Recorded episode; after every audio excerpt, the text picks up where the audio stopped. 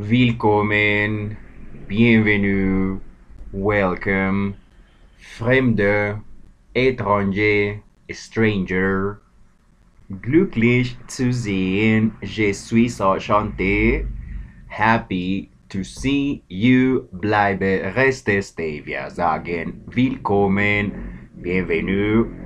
Y welcome. Bienvenidos a Traductología. Nuevamente está con ustedes el mismísimo señor Traductología Marcel Forigua en la ciudad de Bogotá. Son las 6 y 50 minutos de la mañana del día 25 de noviembre de 2022. Bueno, ¿qué hago? O sea, es que yo les dije que me he que la próxima transmisión iba a ser por allá el 5 de diciembre. Pero es que pasan cosas, sí, pasan cosas que es importante hablar de ellas como por ejemplo la fecha que vamos pasando.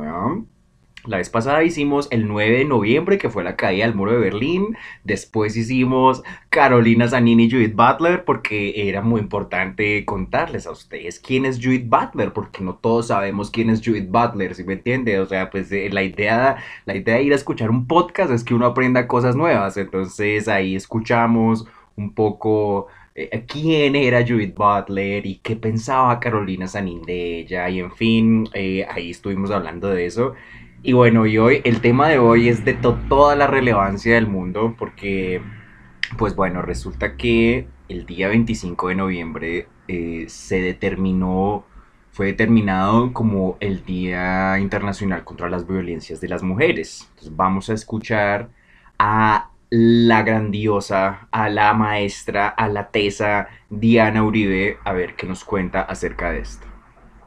Entonces vamos a empezar por las hermanas Mirabal. Y vamos a empezar por las hermanas Mirabal en República Dominicana porque por ellas es que se va a designar el 25 de noviembre el Día Mundial de la No Violencia contra la Mujer. Era noche de noviembre, allá arriba en la montaña por un camino al abismo, el tirano de la muerte seguía a las tres hermanas. Entonces vamos un poco a contar la cosa. República Dominicana, que es el lugar donde ellas van a vivir y van a hacer su lucha, tiene una historia muy pero muy particular, porque República Dominicana se independiza es de Haití. Haití quedan en una isla, la isla tiene forma de cangrejo, y en esa isla viven de muy mala manera y con relaciones muy difíciles, los haitianos y los dominicanos. Como los haitianos fueron los primeros, el primer reino libre independiente en el continente, que lo hemos dicho muchas veces en las independencias, a ellos les debemos en gran parte la independencia del continente, porque ellos fueron los pioneros. Entonces ellos quedan como un reino libre. Entonces, República Dominicana se va a independizar es Haití y se reanexan a España en lo que se llama el Salto Patrá, para que tú veas. O sea, imagínate esta situación en la cual ellos se reanexan a España cuando todos los demás nos estamos independizando de España y ellos fueron la primera, el primer enclave colonial de España en América, la, la española. Entonces hacen el salto para atrás. Y luego terminan de nuevo independizándose de España, pues porque bueno, ya se independizó todo el mundo de España y ahí quedan a merced de los Estados Unidos para la época en que empieza a darse todo el nacimiento de nuestro continente y sobre todo ya hacia finales del siglo, los Estados Unidos tiene la idea de un destino manifiesto. Y esa idea de un imperio, de un destino manifiesto, hace que los países más cercanos, los centroamericanos y los del Caribe, quedan en la mira de este desarrollo industrial, lo que va a hacer que la suerte de Centroamérica y las islas del Caribe vaya a estar marcada por esta condición histórica, de maneras diversas, pero de todas maneras marcada. Entonces resulta que en este contexto, dos veces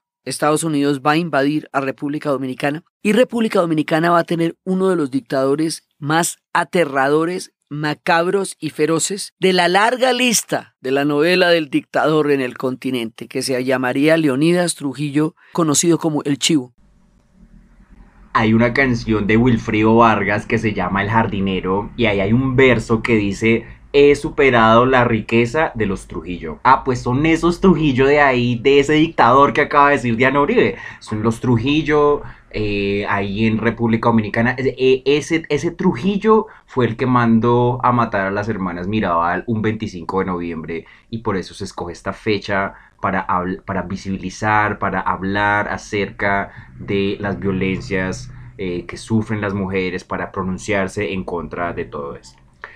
Les voy a contar una anécdota, ¿ok? Yo vivía por allá en una localidad de Bogotá que se llama Fontibón. Entonces en Fontibón una vez se fundó una cosa que se llama la colectiva feminista de Fontibón, ¿ok? Y yo les propuse a esas chicas hacer una conferencia sobre estudios de traducción y feminismo en un evento que iban a hacer en el centro de Fontibón. Imagínense que dijeron que no, que no, que solo mujeres, así, que eso solamente eran mujeres las que podían participar de eso y que eso no era mi espacio y que como que yo que, tenía que ir a hacer por allá. Ahí les cuento. Bueno, entonces eh, imagínense que mi campo de estudio, pues que es la traducción, la reflexión científica y disciplinar eh, sobre el acto de traducir, a eso me dedico en mi podcast, ese es mi propósito de vida, legitimar el mero acto de traducir como la estrategia de aprendizaje de lenguas definitiva y la más apropiada, la más, la más útil para los hablantes colombianos. Ponerse a traducir, pónganse a traducir textos del inglés, del francés, del alemán al español. Produzcan sus propias versiones en español de los textos que leen y verán que van a aprender un montón. O sea, realmente eh, eh, Bolaños, Otero, Oxford, un montón de autores dicen que traducir es una estrategia de aprendizaje de lenguas extranjeras. Así que la traductología, la reflexión científica sobre los estudios de traducción, se ha encontrado con los discursos feministas. Es así, yo como traductólogo, como persona que investiga fenómenos de traducción, tengo que saber sobre feminismo, es así. A mí me toca ir a leer eso y saber qué dicen las feministas, un so un so forth. Entonces, bueno, imagínense que Bolaños, ¿ok? En 2016 escribió su introducción a la traductología, autores, textos y comentarios. Y entonces dos de esos autores se llaman Sherry Simon y Luise von Flotov. Vamos a leer entonces un poco a Bolaños a ver qué nos dicen sobre esta intersección entre feminismo y traducción. Actualmente en la traductología, los estudios de género también ocupan un lugar muy importante en cuanto reflexionan, entre otras cosas, sobre asuntos relacionados con la identidad cultural, el poder, el género como constructo cultural y la traducción como un tipo de transferencia cultural. Consideramos que entre las principales representantes de esta orientación se destaca el trabajo de Sherry Simon, titulado Gender in Translation, Cultural Identity in the Politics of Transmission del año 1996 y Translation in Gender, Translating in the Era of Feminism de 1997 de la canadiense Louise von Flotov.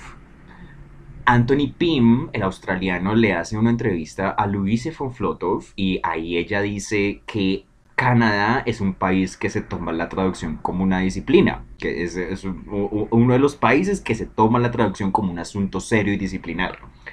En fin, vamos a ir con Sherry Simon, género, identidad, identidad cultural y traducción. Ese es el título que propone Bolaños y nos dice, en la introducción de Gender in Translation, Cultural Identity and the Politics of Transmission, Simon recuerda que su reflexión en torno a la traducción y el género surgió principalmente de un diálogo cultural canadiense que se concretó en un panel de discusión sobre poética feminista en 1986 en el cual participaron las traductoras y críticas Susanne de Lotbinière Harwood, Bárbara Goodard y Cathy Messey, líderes del movimiento de avanzada feminista de la escritura en el Quebec.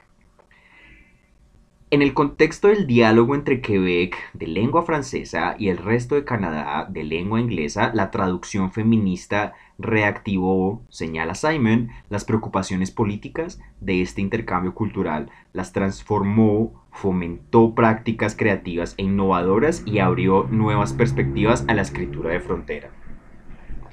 Para Simon, la traducción se considera como una forma de compromiso con la literatura, como un tipo de activismo literario. Su propósito es mostrar de qué manera los traductores contribuyen al debate cultural y a la creación de nuevas líneas de comunicación cultural. Es, la cita más más interesante eh, para mí del pensamiento de Simon. Además, agrega Simon, los asuntos de la identidad, entre ellos el de género, se vuelven un factor crucial para la comprensión de la cultura actual. Asimismo, la afinidad emocional de las traductoras afecta su trabajo en cuanto se encuentran traduciendo textos que les son ajenos y cuyas premisas no comparten. Al mismo tiempo también estaban eh, descubriendo la escritura femenina en la cual sienten gran afinidad.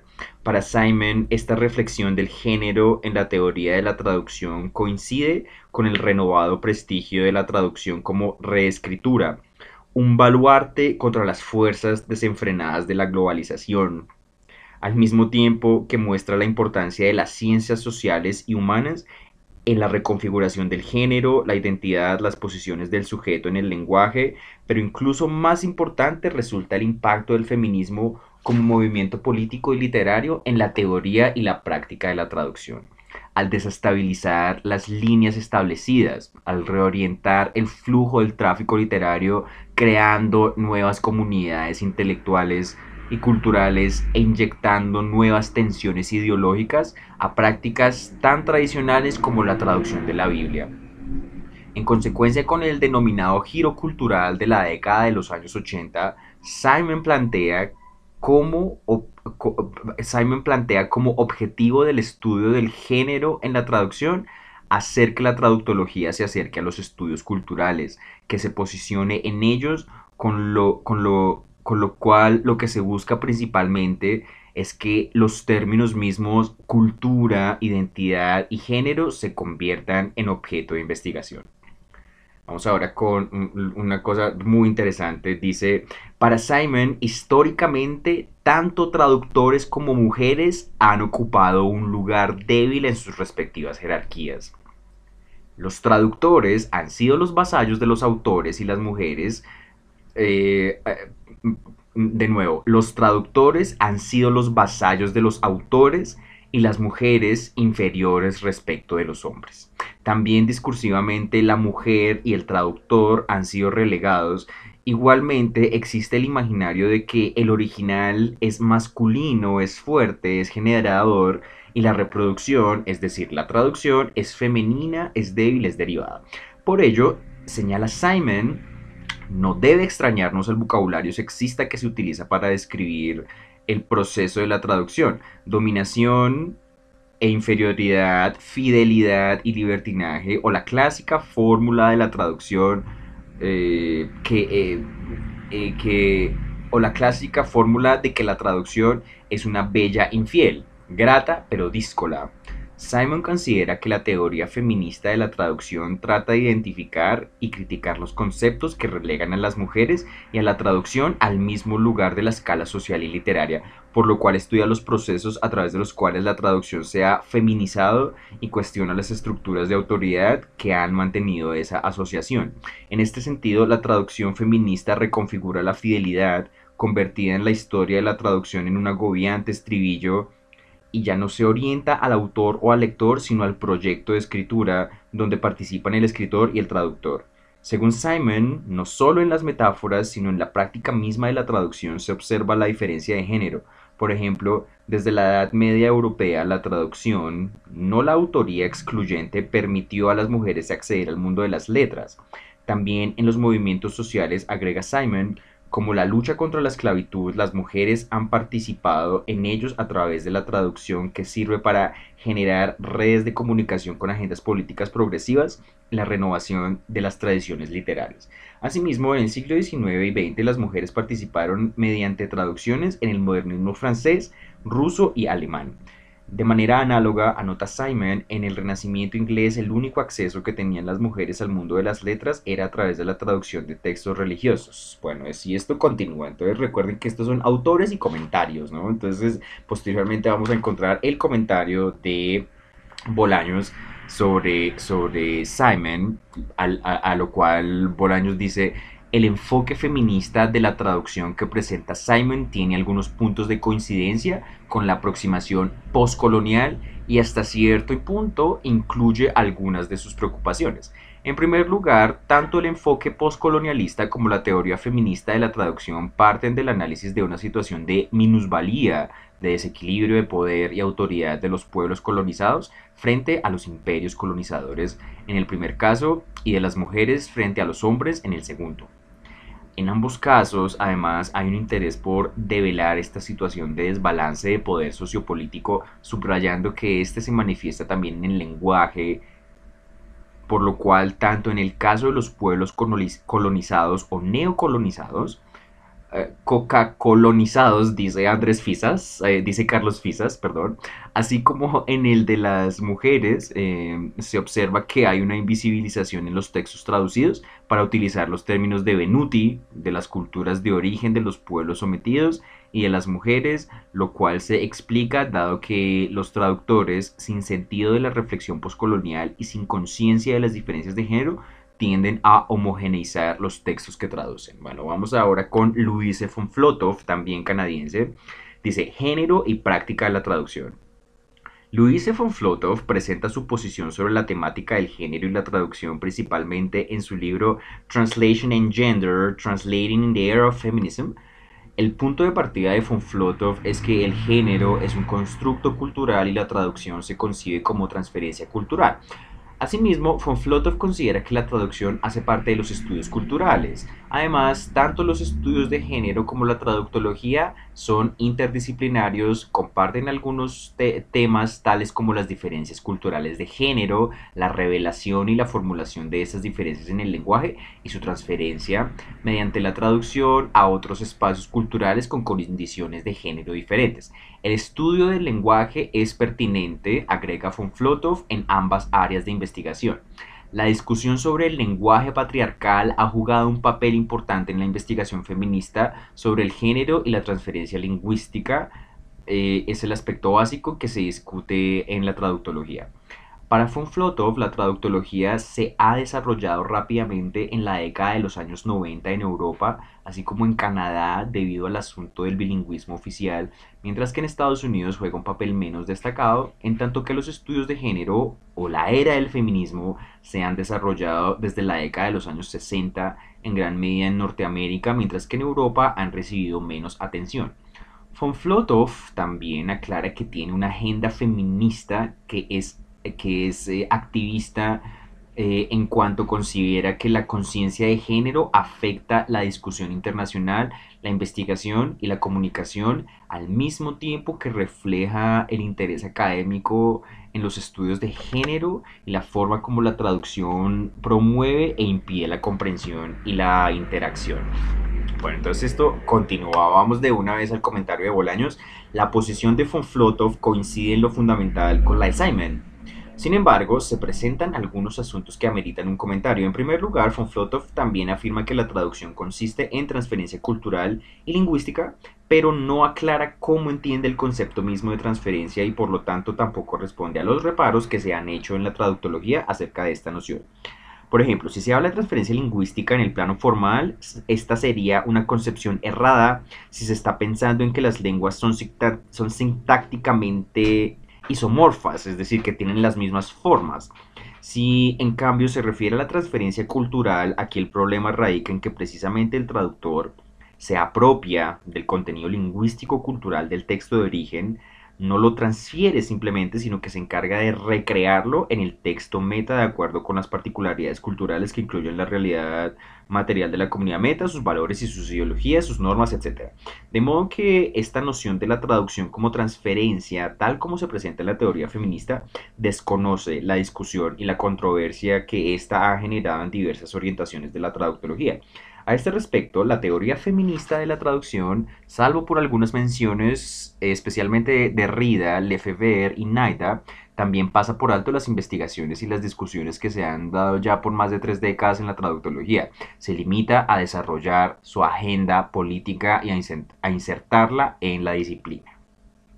Entonces, pues bueno, o sea, esto, esto, lo que, esto lo que quiere decir es que Bolaños es un man recrítico. O sea, miren, aquí al final dice, no creemos que la agenda política activista de las traductoras feministas se pueda justificar simplemente argumentando que se están desmantelando los aspectos misóginos del original entre otras cosas porque si efectivamente el original contuviera aspectos claramente misóginos, el hecho de corregirlos por parte de las traductoras acarrearía consigo el falseamiento o incluso podría llegar a convertirse en una acción de revisionismo histórico. Hmm. Ahí les dejo, miren, Bolaños, eh, Bolaños es un reteso, miren, Bolaños escribió un artículo que se llama sexismo lingüístico. Está ahí en internet, ustedes busquen así, pongan Bolaños, Sergio Bolaños, sexismo lingüístico y se leen ese artículo. A ver, ahí, ahí ese man, ahí Bolaños claramente desarrolla el asuntico de la falacia del androcentrismo en español. Esa es la frase que utiliza Bolaños. La falacia del androcentrismo en español. Ahí les dejo para que vayan y lean y vayan y braven. En fin, entonces eso era lo que quería compartir con ustedes. Las, algunas ideas de las traductoras feministas Sherry Simon y Luis Fonfloto revisadas en el profesor Sergio Bolaños. Esto ya lo habíamos hecho cuando hicimos ese episodio que se llamó Isaías 7:14 era el anuncio de el ángel Gabriel a la Virgen María, di fecundigum, eh, que es un cuadro de Leonardo da Vinci que se llama así, se llama el anuncio, se llama